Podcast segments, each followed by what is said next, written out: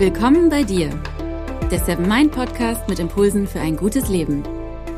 Für alle, die mehr Achtsamkeit und Gelassenheit in ihren Alltag bringen möchten. Hi und herzlich willkommen im Seven Mind Podcast. Mein Name ist René Träder und das ist die 157. Impulsfolge, in der es um Techno-Stress geht. Und damit ist kein stressiger Rave auf der Love Parade gemeint, sondern etwas, das für viele Menschen inzwischen zum Alltag gehört das gehetzt fühlen durch unsere technischen Geräte, allen voran natürlich Handy, Laptop und Tablet. Gerade in den letzten anderthalb Jahren haben viele Menschen durch das Homeoffice noch mehr Technik genutzt. Und nicht nur die Technik an sich kann stressen, sondern auch die Folgen, die das digitale Arbeiten hat. Zum Beispiel, dass man sich weniger oft persönlich austauscht und dass die zwischenmenschlichen Verbindungen geschwächt werden.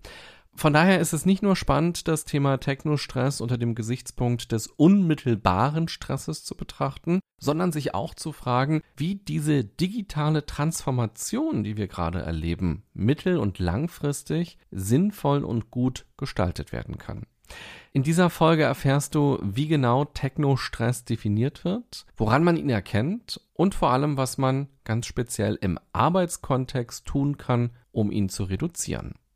Vorher noch ein kurzer Hinweis aus dem Seven Mind Universum. Achtsamkeit und Arbeitsleben werden meist getrennt voneinander gesehen. Doch so wenig wir zwei Identitäten haben, das Arbeits-Ich und das private Ich, genauso wenig lassen sich Arbeit und Achtsamkeit voneinander trennen. Ganz im Gegenteil sogar. Sie profitieren voneinander. Seven Mind hat daher verschiedene Angebote für Unternehmen geschnürt, von Impulsen für den Arbeitsalltag über App-Nutzung bis hin zu Workshops. Mehr Infos dazu findest du unter sevenmind.de slash Unternehmen. Im Jahr 1984, du kannst ja mal überlegen, was du da gemacht hast, falls es dich da schon gab, wurde die erste E-Mail geschrieben. Damals war das noch was ganz Besonderes und es hat noch eine ganze Weile gedauert, bis E-Mails völlig selbstverständlich wurden und wir sie inzwischen ja in der S-Bahn oder im Stau mal eben schnell schreiben. Inzwischen bekommen wir alle jeden Tag mehrere Mails. Oft geht es dabei um berufliche Themen, aber auch Freunde schreiben uns. Wir bekommen die Info, dass unsere Bestellung losgeschickt wurde. Oder wir bekommen die Nachricht, dass eine weit entfernte Tante in Südamerika gestorben ist, die uns fünf Millionen vermacht hat. Und wir müssen jetzt lediglich 1000 Euro überweisen, damit der Anwalt die fünf Millionen zu uns schicken kann. Anders als der Briefkasten bei uns am Haus kommt nicht nur einmal pro Tag Post für uns, sondern rund um die Uhr ist das möglich. Und deshalb, in Anführungsstrichen, lohnt es sich auch, ständig ins digitale Postfach zu schauen. Es könnte doch noch etwas Wichtiges für uns drin sein.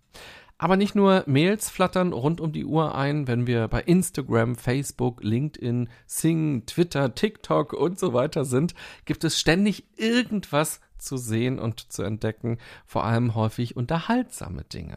Und plötzlich haben wir Technostress. Technostress wird als Unterkategorie von Stress angesehen. Er entsteht in Situationen, in denen wir überfordert sind durch technische Geräte oder Systeme. Und das ist ganz spannend. Die Stressreaktion soll unserem Körper ja helfen, mit einer Stresssituation besser umzugehen. Evolutionär ging es dabei meist um eine Gefahrensituation. Die besten Handlungen waren also angreifen oder fliehen.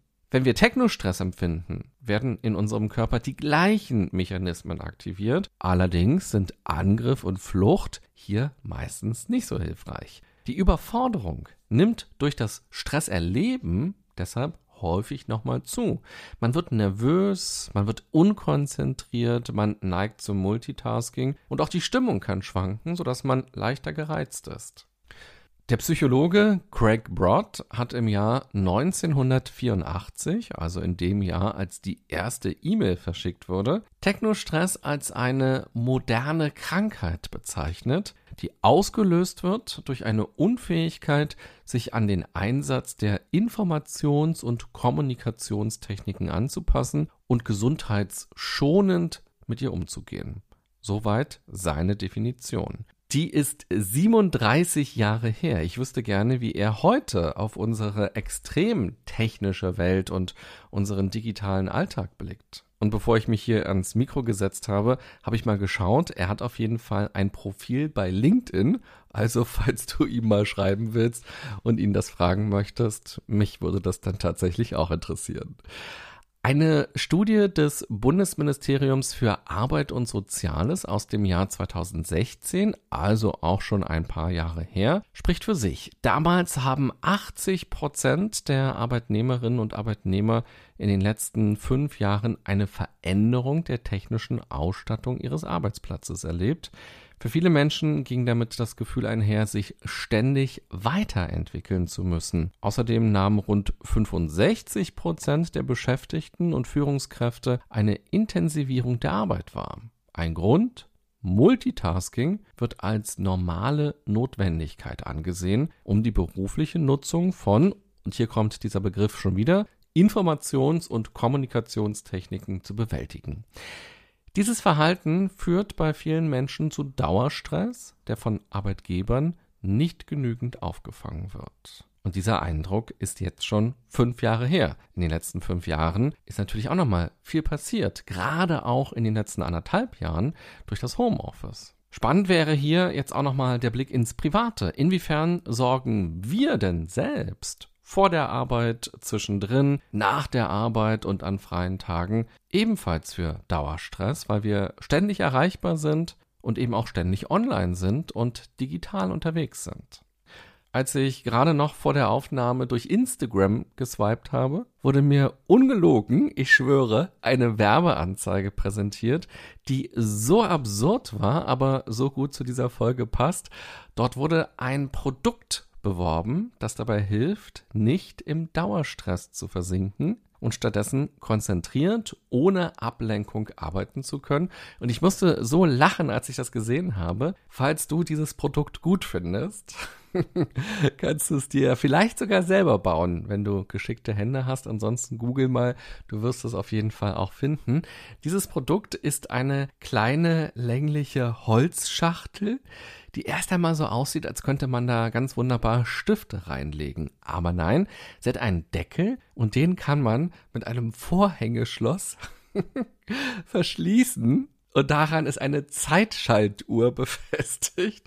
Du kannst dort also dein Handy reinlegen und einstellen, dass das Schloss erst wieder in drei Stunden aufgeht. Also ich frage mich echt, was sind es für Menschen, die sich sowas kaufen? Und ich will jetzt niemandem auf den Schlips treten, falls du dir dieses Ding gekauft hast oder das gerade auf deine Wishlist raufstellst, dann schreib mir doch mal gerne, was du so erlebst mit dieser kleinen Holzschachtel, mit dieser Zeitschaltuhr. also wenn ich so eine Box hätte, ich glaube, ich müsste da eher die Tüte Erdnussflips reinlegen, nachdem ich mir so ein paar Erdnussflips in die Schüssel gekippt habe, damit ich nicht gleich nochmal in die Küche gehe und nochmal nachkippe. Da wäre das wahrscheinlich eine ganz gute Erfindung. Aber mal ganz ehrlich, es muss doch möglich sein, dass wir noch selbst darüber entscheiden können, wann und wie wir unsere digitalen Geräte benutzen, vor allem im Privaten. Und nicht, dass wir neue digitale Tricks brauchen, die uns dabei helfen, gut mit dieser ganzen Technik um uns herum umzugehen. Und wenn man merkt, dass man überfordert ist oder viel zu viel online ist, ist das natürlich super wichtig, das ernst zu nehmen und das eigene Handeln zu hinterfragen und dafür zu sorgen, dass der Stress nicht überhand nimmt. Vielleicht ist der Punkt, das ernst zu nehmen, auch der wichtigste dabei. Denn nur weil unser Handy klein ist und ganz viele tolle Dinge möglich macht, heißt es ja nicht, dass es ein harmloses Ding ist, das im Dauereinsatz sein sollte und nach dem wir uns orientieren. Ich frage mich manchmal, wenn ich mein Handy in die Hand nehme, ist das jetzt wirklich das, was ich machen will? Was will ich denn überhaupt machen? Brauche ich das Handy nun wirklich? Und was könnte auch eine alternative Handlung sein in diesem Moment?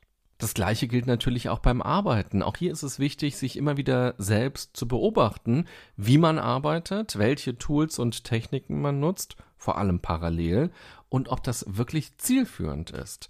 In der Corona-Zeit haben viele Menschen zum ersten Mal im Homeoffice gearbeitet, ohne dass sie darauf so richtig vorbereitet worden sind. Oftmals war es ja sehr provisorisch und ist teilweise auch immer noch sehr provisorisch. Vor ungefähr einem Jahr ging es los, dass ich von Unternehmen Anfragen für Workshops bekommen habe, bei denen es ganz konkret um die zusätzlichen Anforderungen und den höheren Stresspegel im Homeoffice ging. Also es waren dann eben keine klassischen Stressworkshops, sondern tatsächlich Homeoffice Stressworkshops.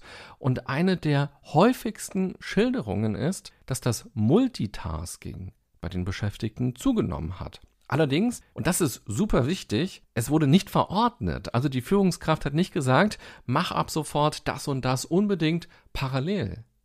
Die Menschen haben sich selbst dazu entschieden, dass sie zum Beispiel während einer Videoschalte noch E-Mails beantworten oder auf Nachrichten auf ihrem Handy reagieren. Wenn die Kamera aus ist, dann fällt es ja nicht auf und dadurch schafft man mehr. So zumindest erst einmal der Glaubenssatz. Vielleicht ist man dadurch auch früher fertig oder vielleicht macht man dadurch auch Kunden und Kollegen glücklich, weil sie immer super schnell eine Antwort von einem bekommen. Allerdings bedeutet das Stress und diesen Stress verursacht man selbst, vor allem eben durch Glaubenssätze. Es gilt die alte Regel, sei achtsam und konzentriere dich immer nur auf eine Aufgabe, auf eine Sache. Und wenn du gerade eine Videoschalte machst, dann geht es nur um die Videoschalte. Sei voll und ganz dabei. Und wenn du E-Mails beantwortest, dann mache nur das. Aus meiner Sicht ist ein eigenverantwortlicher und bewusster, achtsamer Umgang mit diesen Tools enorm wichtig. Und den lernen wir nicht in der Schule, weil als wir in der Schule waren, ja, da war das noch nicht so. Und den lernen wir auch nicht unbedingt in einer Weiterbildung, den müssen wir uns selbst erarbeiten. Die Folgen von digitalem Stress können wir in sechs Kategorien einteilen. Ich stelle sie dir jetzt nacheinander vor und du kannst ja mal überlegen, welche davon du von dir selbst kennst, denn das sind wichtige Warnsignale. Erstens emotionale Erschöpfung. Sie entsteht dann, wenn Gefühle keinen Raum haben oder die Sinnhaftigkeit der eigenen Arbeit in Frage gestellt wird und eben auch, wenn wir zu viel zu tun haben und vieles nur halb abschließen. Uns geht dann schlicht und einfach die Puste aus. Zweitens Unsicherheit. Schnelle Veränderungsprozesse lösen Stress aus. Der Druck, mithalten und sich ständig weiterentwickeln zu müssen, führt zu einer Unsicherheit gegenüber den eigenen Fähigkeiten. Drittens. Verringerte Aufmerksamkeitsspanne. Multitasking zerrt an der Konzentration. Wer häufig zwischen verschiedenen Aufgaben hin und her wechselt, wie zum Beispiel dem Schreiben von E-Mails, Telefonaten und Mitarbeitergesprächen, schafft es nicht über einen längeren Zeitraum fokussiert zu arbeiten. Viertens, Schlafprobleme. Ein ständiges Kommunikationsrauschen durch Push-Nachrichten, WhatsApp, Slack und E-Mails oder eben auch Herzen und Sterne und Likes bei Instagram, YouTube, Twitter und wo auch sonst immer noch überreizen unsere Sinne. Entsprechend fällt es schwer, am Abend abzuschalten. Außerdem verringert das Licht der Bildschirme nachweislich die Produktion von Melatonin, also dem wichtigsten Hormon für einen gesunden Schlaf-Wach-Zyklus. Fünftens körperliche Beschwerden. Ganz weit vorn sind Rücken- und Nackenschmerzen, die durch ungünstige Sitzhaltungen entstehen, gerade auch im Homeoffice, weil viele dort nicht gut ausgestattet sind mit passenden Stühlen und Tischen und weil uns Bewegung fehlt, wenn wir permanent digital arbeiten. Und sechstens fehlende Verbindung. Die Sehnsucht nach zwischenmenschlicher Verbindung und Kontakt ist ein Grundbedürfnis von uns Menschen.